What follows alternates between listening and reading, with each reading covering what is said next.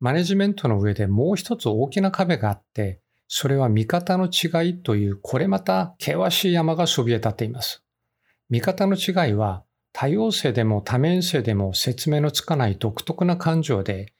役割や職位的な観点といった立場とも異なるものです。見方の違いは物事を多角的に見ることですので新しい発見を見出したりもする。研究の世界ではぜひとも推奨したいものです。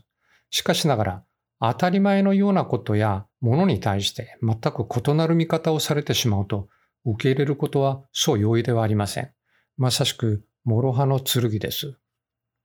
一つ例を挙げてみましょうか。ヒーローとしての有名な桃太郎。しかし、親を殺された鬼の子供の見方もありますね。人の行動も同じで、ところ変われば、テロもジハードになります。このように視点や立場が変わると、それぞれの言い分があって、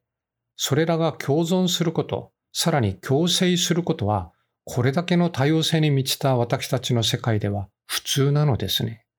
共存もさることながら、共生に至っては一見水と油に見える多様性のインクルージョンにどれだけのマネジメントが必要かと思うと、ため息が止まりませんね。一方、泣いた青鬼ってありますね。浜田博介さんの1935年の名作です。村人と仲良くなりたい赤鬼を助けた青鬼。仲良くしながらも青鬼のことが気になっていた赤鬼。置き手紙を残して去った青鬼の物語です。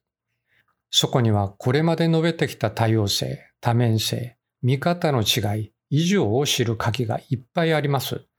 人間と鬼の多様性もあれば、インクルージョンを可能にした青鬼、急に思い出した赤鬼の多面性、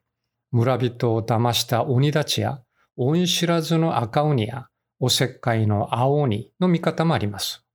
リーダーにしてみても、両者は全く異なるリーダーシップを持っています。これだけの多様性、多面性、見方の違いがある中、将来のリーダーの皆さんはどうやって彼らを一つにしていくのでしょう？